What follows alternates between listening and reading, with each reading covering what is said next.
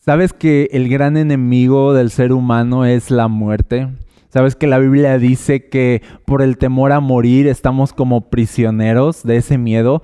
Que el, temor a morir nos tiene como encadenados. El, saber que un día moriremos nos, nos, perturba, el saber que nos estamos acercando cada día a, ese, a esa cita con el destino es perturbador. ¿Sabes por qué es perturbador pensar en la muerte? Porque en un inicio no era así. En un inicio la idea era que viviéramos por siempre delante de la presencia de Dios, disfrutando de su gloria y que nunca nuestros cuerpos llegaran a desgastarse y a morir.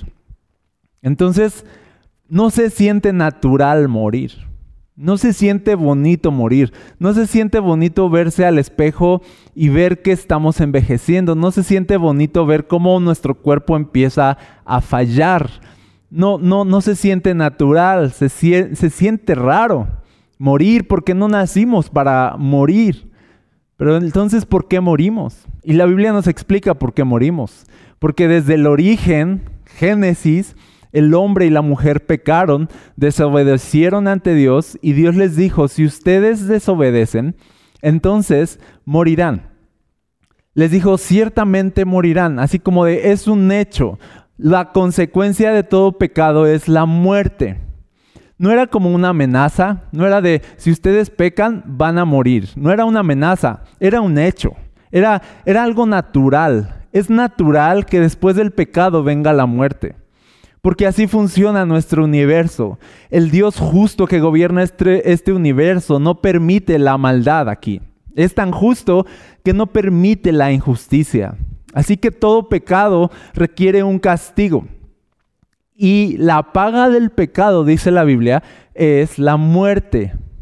Todo pecado requiere derramamiento de sangre para ser expiado. Entonces, no podemos librarnos del hecho de que un día moriremos. ¿Sabes por qué? Porque todos somos pecadores. Entonces dice la Biblia que a través de Adán todos morimos que el pecado de Él es una herencia en nuestros genes, que nacemos como hijos de Adán en una naturaleza de pecado.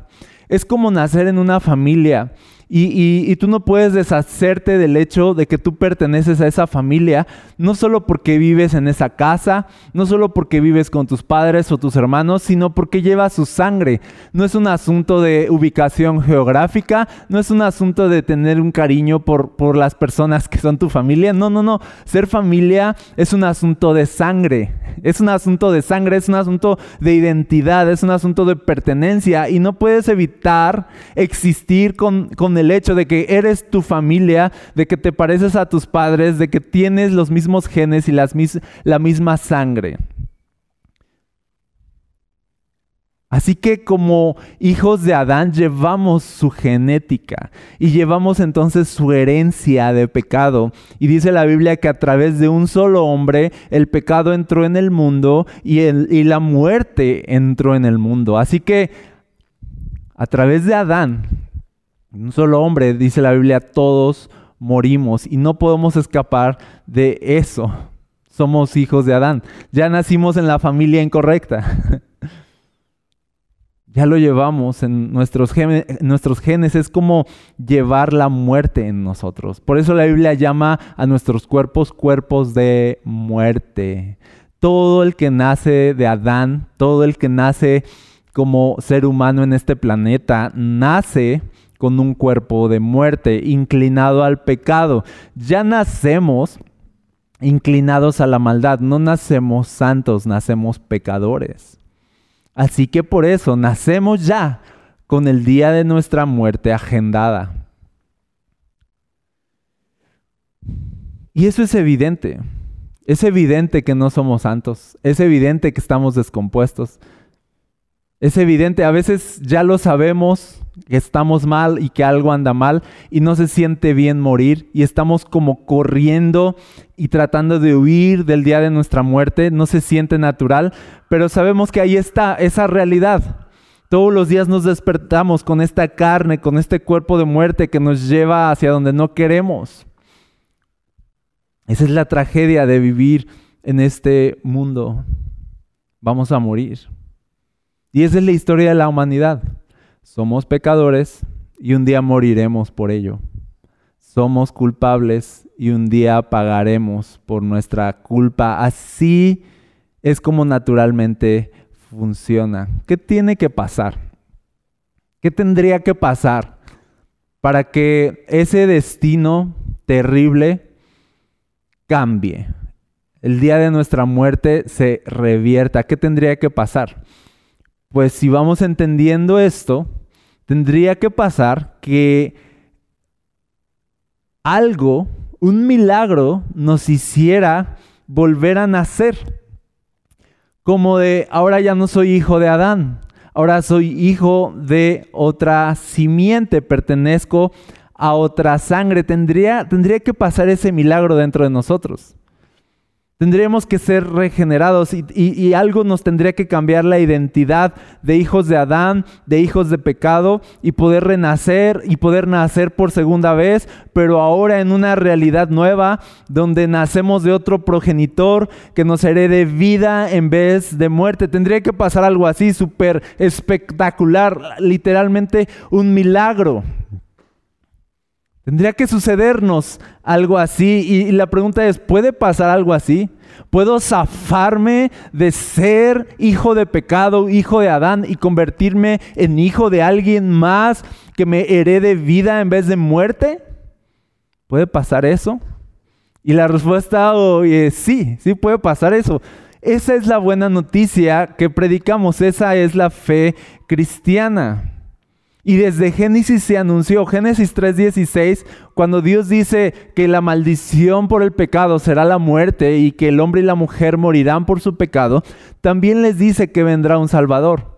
Y les dice que un día en Génesis 3:16 nacería de la mujer un hombre que vencería a la muerte para siempre, que vendría un Salvador a revertir todo aquello, a, a salvar el día, que las cosas no se iban a quedar así y se quedó aquella profecía como una esperanza de un día alguien nos va a venir a rescatar porque, porque estamos destinados a la muerte, un día alguien nos va a venir a dar vida, un día alguien va a venir contra nuestro gran adversario, la muerte, y lo va a vencer para siempre y nos va a dar vida eterna otra vez y va como a recuperarnos y va entonces esa palabra a salvarnos.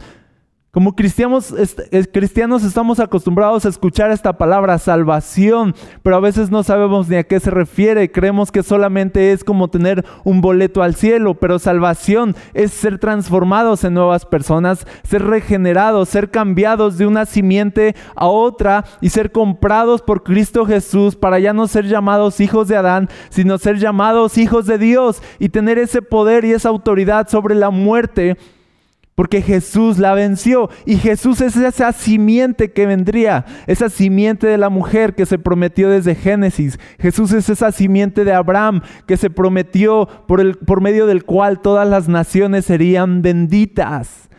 Jesús es ese Salvador que vendría a recuperar a todos los que se extraviaron, a todos los que nacieron en pecado y en muerte.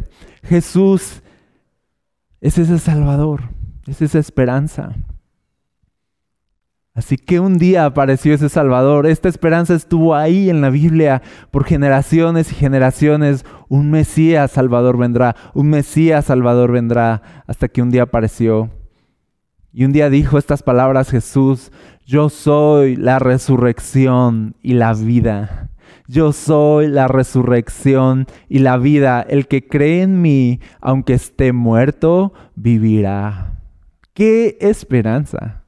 Porque todos estamos destinados a morir, pero Jesús dice, pero yo soy la resurrección, pero yo soy la vida, pero yo voy a venir a revertir la misma muerte. Para que el fin no sea el fin, sino el fin sea apenas el principio. Yo he venido a dar vida, dijo Jesús.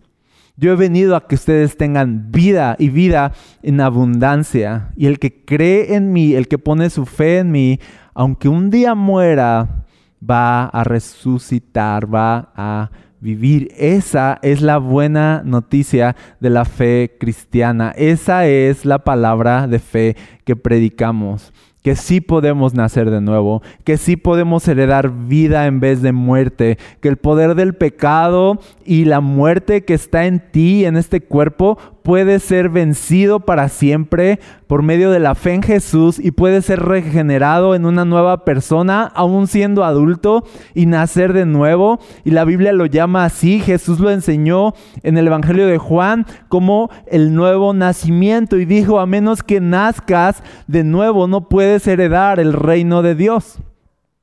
Así que se espera que todos los que hemos nacido de Adán ahora nazcamos de nuevo en Jesús y por la fe en Jesús y por la fe en su nombre y seamos regenerados y que la simiente de Adán salga de nosotros y ahora seamos llamados hijos de Dios, que ya no heredemos muerte sino heredemos vida. Por eso Jesús dijo, yo soy la resurrección Conmigo todo puede volver a empezar y quiero examinarlo un poquito hoy contigo, cómo Jesús nos rescata de la muerte. Dice en 1 Corintios capítulo 15, verso 20, lo cierto es que Cristo sí resucitó de los muertos. Él es el primer fruto de una gran cosecha, el primero de todos los que murieron. ¿Por qué está diciendo aquí Pablo? Lo cierto es que Cristo sí resucitó de los muertos, porque previamente estaba mostrando un punto y estaba diciendo, si Cristo no resucitó, vana es nuestra fe todavía estamos en nuestros pecados, todavía somos de naturaleza caída, de naturaleza de muerte. Si Cristo no resucitó, entonces no hay un Salvador, entonces todos estamos destinados a la muerte y nosotros, los de la fe cristiana, que creemos en un Cristo que no resucitó, pues seríamos los más dignos de lástima, porque tenemos una fe solo para, para este mundo temporal, pero no nos, no nos alcanza para más allá de la muerte, así que estaríamos viviendo un engaño y estaríamos predicando un engaño. Si Cristo no resucitó, dice la Biblia, todos váyanse a su casa, comamos y bebamos, porque mañana vamos a morir. Así que aprovechemos el tiempo de esta vida tan vana. Si Cristo no resucitó, esta vida es todo y no hay nada más allá. Y no habrá vida más allá. Pero dice el mismo Pablo, pero lo cierto es que Cristo sí resucitó y eso cambia todo. Si Cristo resucitó, Dice entonces el verso 21, así que, ya ven, tal como la muerte entró en el mundo por medio de un hombre, o sea, Adán, ahora la resurrección de los muertos ha comenzado por medio de otro hombre, o sea, Jesús. Así como todos mueren porque todos pertenecemos a Adán, lo que les acababa de decir, todos los que pertenecen a Cristo recibirán vida nueva. Me gusta mucho este versículo porque habla la, comparación de Adán y Jesús. Dice, Adán nos heredó muerte por su pecado. Jesús nos hereda vida por su justicia, por su obediencia. Y así como de Adán heredamos muerte, de Jesús heredamos, heredamos vida. Y dice, así como la muerte entró por un solo hombre, ahora la vida va a entrar por un solo hombre. Jesús. Y me gusta que dice, ahora la resurrección de los muertos ha comenzado. Es como de el inicio de una era está aquí. Ha comenzado un nuevo tiempo. Así como el tiempo de la muerte comenzó en Adán, el tiempo de la vida comenzó en Jesús. El tiempo donde los muertos resucitan comenzó el día que Jesús resucitó. Jesús vino a como a iniciar una nueva temporada en este mundo de rescate, de salvación, donde todos los que iban en caída libre y en caída en picada, Jesús viene como un salvador a revertir esa caída y a darnos vida para que ahora en vez de ir en descenso hacia la muerte, vayamos en, en ascenso hacia la vida y la vida eterna, la vida por siempre. Jesús vino a revertir y a cambiar nuestro destino final. Jesús vino a ponerle un alto a la muerte. Me gustan las comparaciones que hace la Biblia. Dice, en el Edén, por el pecado de un hombre, vino la muerte a todos. Pero en la cruz, en Jesús, por la justicia de un solo hombre, vino la vida a todos. Qué maravillosa historia de amor es esta. En el diluvio, después, el único hombre justo, Noé, fue salvado ¿recuerdas? Y todos fueron condenados. En la cruz, el único hombre justo fue condenado para que todo el mundo fuera salvado. Luego viene Moisés. En la ley de Moisés todos somos malditos por causa de nuestra desobediencia, pero en la cruz todos somos benditos por la obediencia de uno. Se revierte todo. Jesús viene a revertir la maldición. Jesús viene a pagar el precio del pecado. Jesús viene a pagar por la condenación que merecíamos recibir y el castigo que deberíamos recibir. Y nos da vida, nos da bendición y nos da de su Espíritu Santo.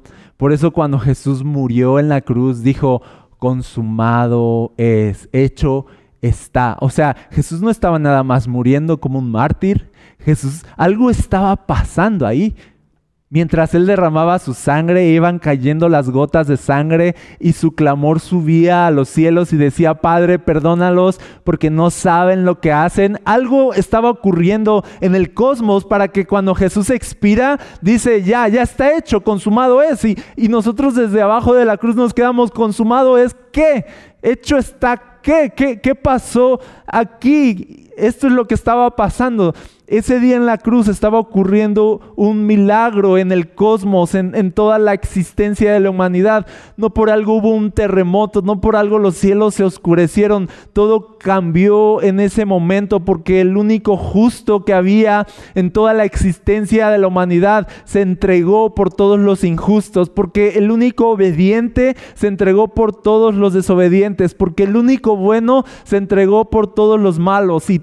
toda la ira de Dios fue absorbida en Jesús y toda la deuda de nuestro pecado fue cancelada en Jesús y la muerte abrazó a Jesús y la muerte consumió a Jesús y recibió un castigo que no merecía y decidió Jesús pagar las consecuencias de la maldad de todos nosotros. Así que cuando Él dice consumado es, esto es lo que estaba pasando. El mundo estaba, se estaba inaugurando una nueva era de salvación donde todos los pecadores podrían ser rescatados si tan solo ponían su fe en esa sangre que fue derramada por ellos en esa sangre que intercede por ellos, en ese Dios hombre que está colgado de un madero intercediendo por ellos. Todos los que no rechazan a Jesús, sino creen en Jesús y en este amor que Él derramó en esa cruz, son perdonados de sus pecados, pueden nacer de nuevo y en vez de heredar vida, ahora heredan, en, en vez de heredar muerte, ahora heredan vida por medio de Cristo Jesús y la fe en su nombre. Es un milagro. Y dice Juan en su evangelio, y todos los que le todos los que creyeron en Jesús, él les dio la potestad de ser hechos hijos de Dios, los cuales no son engendrados de hombre ni de sangre, sino son engendradas por Dios mismo. Un nuevo nacimiento, el milagro que estábamos esperando, el único milagro que podía salvarnos. Y ahora el milagro es este. Yo ya no soy de la simiente de Adán, ahora soy de la simiente de Jesús. Ahora que he puesto mi fe en Él, he nacido de nuevo y soy heredero de todas sus bendiciones, sus promesas y de la vida eterna que ahora está en mí. Esa es la fe cristiana, es es extraordinario, es, espectacular. No es de, de, Dios dice que se porten bien y si no, irán al infierno. O sea, esa no es la fe cristiana. La fe cristiana es de todos ustedes van a ir a la muerte y al infierno, pero Jesús pagó el precio de sus pecados y pueden heredar vida eterna. Solamente pon tu fe en Él. Es por medio de la fe que podemos llegar a ser hijos de Dios, no por medio de nuestras obras, no por medio de nuestra obediencia, no por medio de, nuestra humanidad, no por medio de quienes somos, sino por todo lo que Jesús es, por su obediencia, por su justicia, por su amor y su sangre derramada intercediendo por nosotros. No es gente buena la que irá al cielo, sino es gente perdonada, es gente redimida, es gente regenerada. Esa es la fe cristiana. Por eso, cuando Jesús dijo, consumado es, ocurrió un milagro en el cosmos. Y por eso los que tienen su fe en Jesús, la muerte ya no tiene poder sobre ellos, porque ya no merecemos morir. Porque los delitos que hacían que el castigo de la muerte viniera sobre nosotros, esos delitos fueron cancelados en la cruz. Así que cuando la muerte viene y dice, ahora sí, vas a pagar por todo lo que has hecho, y revisan el expediente y está en blanco. ¿Por qué? Porque la sangre de Jesús lavó tus pecados. Y entonces la muerte se queda de, ¿qué pasó aquí? Ahora, ¿cómo voy a condenar a este hombre? Y, es precisamente lo que dice la Biblia, pues no puedes, porque no hay ninguna condenación para los que están en Cristo Jesús. Nadie puede condenar a un hombre que es inocente. ¿Y por qué somos inocentes? ¿Porque no hemos pecado? No, somos inocentes porque el único que no pecó pagó el castigo por todos los que sí pecamos. Y ahora somos hallados justos, santos delante de Dios y somos hijos de Dios y nadie nos puede arrancar de su mano y la muerte no puede venir a reclamarnos nada. Y el enemigo no puede venir a reclamar nuestra sangre porque la sangre de uno ya nos reclamó como posesión suya y somos suyos. ¿Quién puede arrebatarnos de la mano de un Dios que entregó su sangre para salvarnos? Nadie. Esa es la fe cristiana. Y Jesús era el único bueno. Y Jesús era el único santo y el, único perfecto en toda la historia de la humanidad. Y cuando la muerte vino sobre él, cometió un error. Se metió con la persona equivocada y la muerte por eso no pudo retenerlo. Y por eso Jesús al tercer día venció a la muerte y resucitó. Y dice la Biblia que le quitó las llaves de la muerte y el infierno. Así lo dice Apocalipsis 1, déjame leerte. Dice Juan, cuando le vi, vio a Jesús, cuando lo vi, caí como muerto a sus pies. Y él puso su diestra sobre, sobre mí diciéndome, no temas, yo soy el primero y el último, y el que vivo, y estuve muerto. Qué increíble esto. Dice, yo que soy la vida, estuve muerto. Dice, mas he aquí que vivo por los siglos de los siglos. Amén. Y dice, y tengo las llaves de la muerte y del Hades. O sea, Jesús descendió a la muerte y la muerte lo abrazó y dice, sí estuve muerto, pero morí para vencer. Morí para vencer la muerte por ustedes. Morí para darles vida a ustedes. Morí para quitarle las llaves de la muerte y del infierno a sus enemigos y a sus adversarios. Y resucité para darles vida a ustedes y vivo por los siglos de los siglos con esta victoria. Ese es nuestro Salvador. Imagínate ver a Jesús resucitado. Y dice Juan, yo caí como muerto a sus pies. Y así como la muerte entró gracias al pecado de Adán, y todos los que nacemos de Adán morimos, así la vida entró a través de Jesús todos los que nacemos de Jesús vivimos. Somos de una nueva familia. Ahora somos hijos de Dios. No nacemos de carne y sangre, nacemos del Espíritu. Es un milagro asombroso y a la vez un misterio que no podemos alcanzar a entender.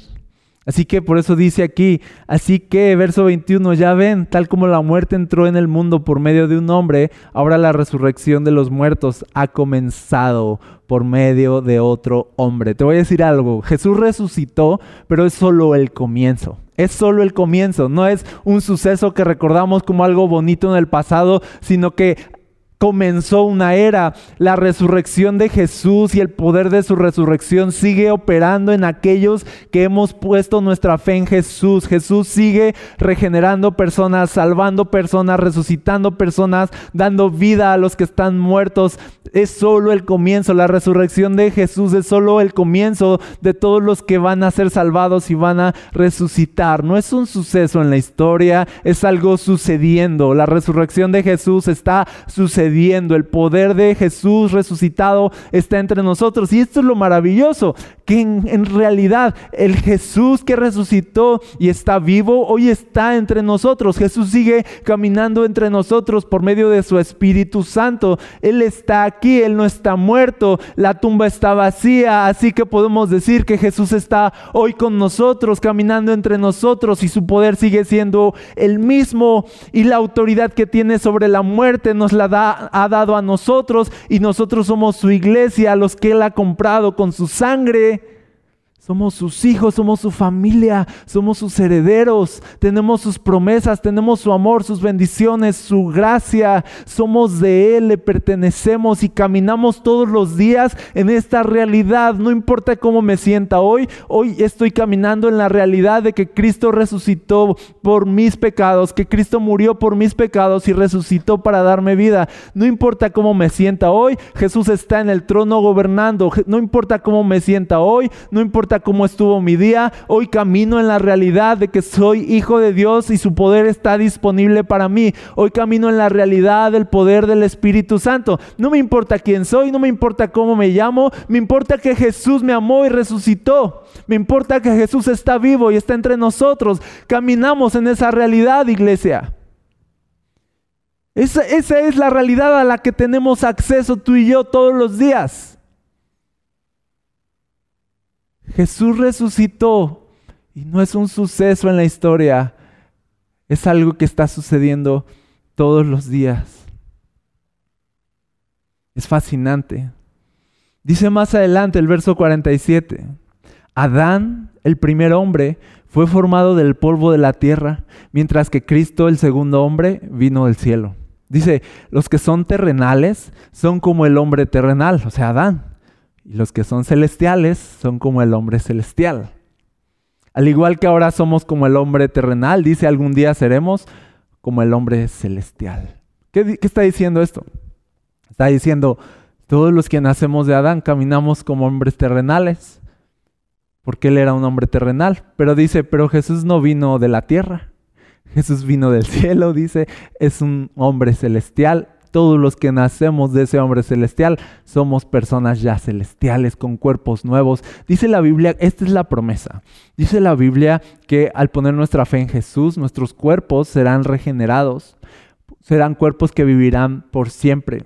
Dice la Biblia que este cuerpo no puede heredar el reino de los cielos porque este cuerpo está corrompiéndose y se está degenerando, pero heredaremos un nuevo cuerpo y recibiremos un nuevo cuerpo en la resurrección cuyo cuerpo va a heredar el reino de Dios y va a vivir por siempre en el reino de Dios.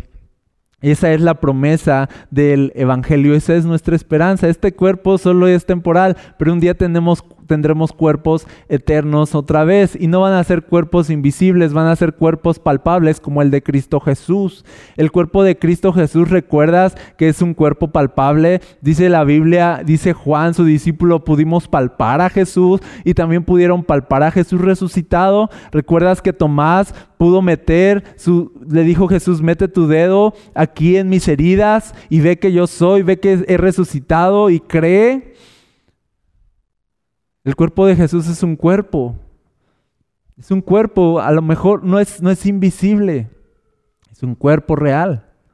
Cuerpos celestiales no significa que seremos ahí cosas flotantes, tendremos cuerpos, pero cuerpos eternos. Qué, grandes promesas nos da el Evangelio. El Evangelio no es la, promesa de para que te vaya bien y para que Dios te bendiga en tu trabajo y para que te salgan bien las cosas. Y, o sea, esas son cosas temporales y qué padre que Dios nos bendiga en la vida, pero qué padre saber que tenemos una esperanza más allá de esta vida. Ese es el Evangelio. Imagina el hombre más justo que ha existido entregando su sangre por todos los pecadores para presentarnos inocentes ante Dios y que toda esa sangre solo alcance para que me vaya bien en la vida. O sea, qué absurdo. O sea, qué burla tomar la sangre de Jesús solamente para el beneficio de esta vida. No, no, no, no, alcanza para más. Te voy a decir para cuánto alcanza. La sangre de Jesús alcanza para la eternidad, alcanza por siempre. Y dice la Biblia que por siempre la sangre de Jesús va a abogar a nuestro favor. ¿Sabes por qué no vamos a ser escupidos del cielo como Satanás fue escupido del cielo? No porque vamos a ser grandes personas, sino porque la sangre de Jesús siempre va a estar abogando a nuestro favor. Por eso no vamos a ser escupidos del cielo. Nadie merecería estar ahí. Tendríamos que ser escupidos así.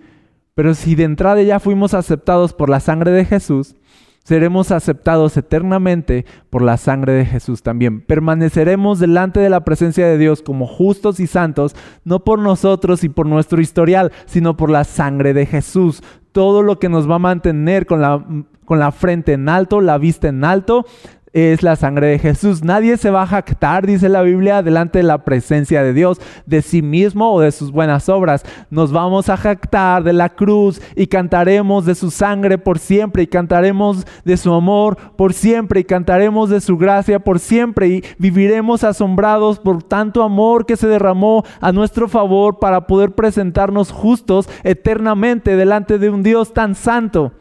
Qué increíble regalo es la salvación. No es que te vaya bien en la vida, es que puedas resucitar cuando la muerte llegue a, tu vida, cuando tu vida acabe. Esa es la salvación. Poder resucitar y poder vencer a la muerte como Jesús venció a la muerte. Y por eso Jesús se para y dice, yo soy la resurrección y la vida. Yo soy el inicio de una nueva era. Todo el que cree en mí va a nacer de nuevo, va a ser regenerado, va a ser mi hijo. Y aunque esté muerto, va a vivir. Ese es el poder de la resurrección. Y entonces sigue diciendo la Biblia, al igual que ahora somos como el hombre terrenal, algún día seremos como el hombre celestial. Lo que les digo, amados hermanos, es que nuestros cuerpos físicos no pueden heredar el reino de Dios. Estos cuerpos que mueren no pueden heredar lo que durará para siempre. ¿Tiene sentido? Dice entonces cuando nuestros cuerpos mortales hayan sido transformados en cuerpos que nunca morirán, se cumplirá la siguiente escritura. La muerte es devorada en victoria.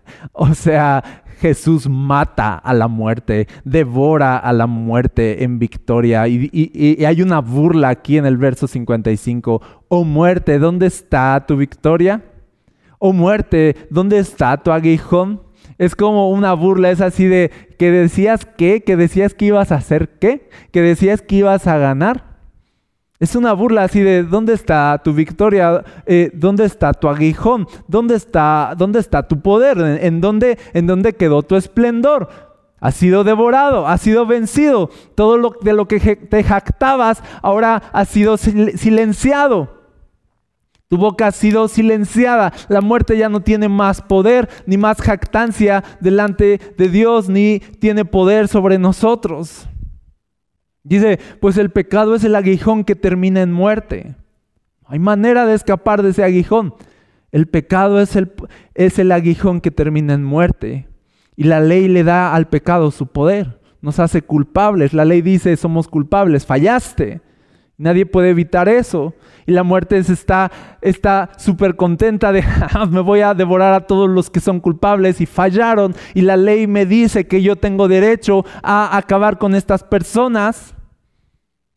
Dice el verso 57, pero gracias a Dios, Él nos da la victoria sobre el pecado y la muerte por medio de nuestro Señor Jesucristo. Gracias a Dios, dice, tenemos victoria sobre el pecado y la muerte por medio de nuestro, nuestro, nuestro Señor Jesucristo, nuestro Salvador. Ahora la tumba vacía es la burla de Dios a la muerte.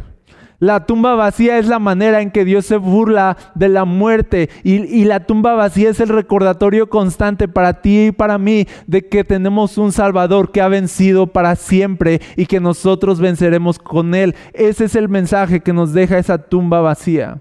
La tumba vacía es tu seguridad para cada mañana. Esta seguridad cuando despiertas de tienes un Salvador que te ama. Asómate a la tumba, sigue vacía. Tienes un Salvador, todavía te ama.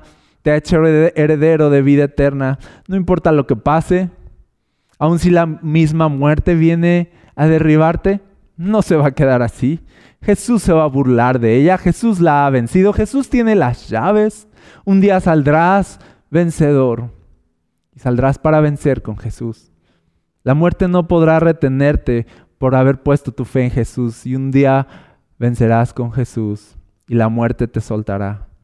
El que dio su vida por ti en la cruz, el que dejó la tumba vacía para darte vida a ti. Ese Dios al que le importas, el que te ama, es el que tiene en tus manos tu destino eterno. Antes la muerte tenía las llaves y, y te intimidaba y te decía, aquí te estoy esperando, pero ahora Jesús es el que tiene las llaves de tu destino y te dice, no, yo soy el que te está esperando, está esperándote un futuro extraordinario. No te dejes intimidar por la muerte, no te dejes intimidar por nada. Jesús es el que viene a intimidar la intimidación.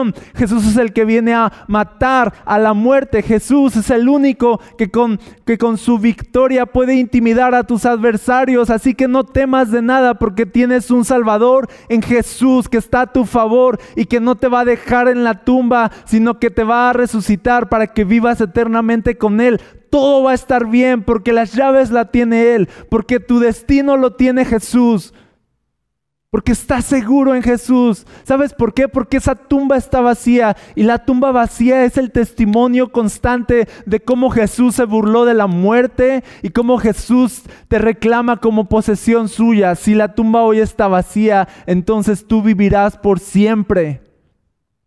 Si la tumba está vacía y has puesto tu fe en Jesús, tú vivirás por siempre con Jesús. Si la tumba está vacía, puedes estar seguro del amor de Dios, puedes estar seguro de la gracia de Dios. No importa cómo te sientas, la tumba vacía es tu fe, la tumba vacía es tu consuelo, la tumba vacía es tu esperanza, la tumba vacía te dice que el fin es apenas el principio, la tumba vacía te dice que no hay circunstancia, adversidad o enemigo más fuerte que Jesús. La tumba vacía te dice que Jesús te ama tanto que estuvo dispuesto a descender a las profundidades de la muerte solamente para rescatarte a ti y a mí, Jesús. Y su salvación tiene ese alcance. No, Jesús no, no nada más es para esta vida, el alcance de su salvación es para más allá de esta vida. Qué increíbles promesas nos da la resurrección de Jesús. La tumba vacía me dice que hay un poder más allá de lo humano moviéndose entre nosotros, que hay un hombre, que hay un Dios vivo entre nosotros, dándonos su amor, su perdón y su salvación. La tumba vacía me dice que soy el recipiente de la gracia de Dios. Ese es el mensaje que nos deja la tumba vacía. La tumba vacía nos dice que todavía Jesús se está moviendo. Y cada vez que recibimos perdón, cada vez que recibimos salvación, cada vez que vemos transformación y vemos gracia y vemos más gracia y vemos más gracia, eso significa lo que dice Pablo. Entonces sí, Jesús resucitó porque vemos el testimonio de su poder resucitado aquí entre nosotros, porque vemos el alcance de su resurrección. No es un suceso en la historia, su resurrección, su resurrección es un suceso diario, sucediendo entre nosotros. ¿Sabes qué más dice la tumba vacía? Dice Efesios 4:8, cuando ascendió a las alturas Jesús, o sea que ascendió de la muerte, dice, se llevó a una multitud de cautivos, dice, y dio dones a su pueblo. Eso nos dice la tumba vacía. Cada vez que recibimos dones del Espíritu Santo, es un recordatorio de Jesús resucitó, porque si Jesús no hubiera resucitado, no tendríamos dones, no tendríamos poder, no tendríamos autoridad, pero como Jesús resucitó, podemos hablar en otras lenguas, podemos echar fuera demonios, podemos sanar enfermos, podemos testificar con poder del nombre de Jesús, podemos tener sabiduría de parte de Dios, podemos tener una fe que alcance a mover las montañas, podemos tener y caminar en una realidad nueva porque la tumba está vacía y porque Jesús resucitó, porque ese es el alcance que tenemos en Cristo Jesús. Y por eso Jesús cuando resucita se para con sus discípulos y les dice, toda autoridad me es dada en el cielo y en la tierra, por lo tanto vayan y hagan discípulos a todas las naciones, bautícenlos en el nombre del Padre, del Hijo, del Espíritu Santo, y aquí yo estoy con ustedes todos los días hasta el fin del mundo todo lo que la iglesia hace, la autoridad que tiene para ir a todas las naciones predicando el Evangelio con la autoridad de Dios, bautizando a las personas y viendo la salvación de Dios operando en las personas y viendo el poder de Dios y de su Espíritu Santo descendiendo sobre las personas. Todas esas realidades las podemos ver y están presentes solamente porque Jesús resucitó y porque Él tiene autoridad y porque Él tuvo autoridad sobre la muerte y sobre todo este planeta y por eso nos manda a nosotros con esa misma autoridad a salir para vencer y testificar del poder que venció a la muerte. Ese, eso es lo que hace la iglesia y por eso tiene sentido todo lo que hacemos. Y no podríamos hacer nada de eso si Jesús no hubiera resucitado. Por eso dice Pablo, si Jesús no hubiera no resucitó, entonces todo es en vano, todo nuestro esfuerzo, nuestro sacrificio. Pero fíjate cómo acaba el verso 58. Dice, por lo tanto, como Jesús sí resucitó, dice, mis amados hermanos permanezcan fuertes y constantes, trabajen siempre para el Señor con entusiasmo, porque ustedes saben que nada de lo que hacen para el Señor es inútil. Primero dice, si Jesús no resucitó, todo es inútil, pero dice, pero como Jesús resucitó, entonces nada es inútil, entonces todo tiene sentido, entonces podemos incluso entregar nuestros cuerpos a la muerte, entregarnos a la muerte, entregarnos al martirio, podemos de verdad sufrir en este mundo porque Jesús resucitó y todo nuestro sufrimiento no es en vano y todo el sacrificio no es en vano y toda nuestra nuestra contribución, nuestra colaboración, todo lo que hacemos para servir a Dios no es en vano. Tiene recompensa. ¿Sabes por qué? Porque Jesús resucitó. Y porque Jesús resucitó, tenemos la seguridad de que nosotros resucitaremos y que todo esto que hoy estamos viviendo no es el fin, es apenas el principio de una gran vida que tendremos ante su presencia. Gracias por esta esperanza, Jesús.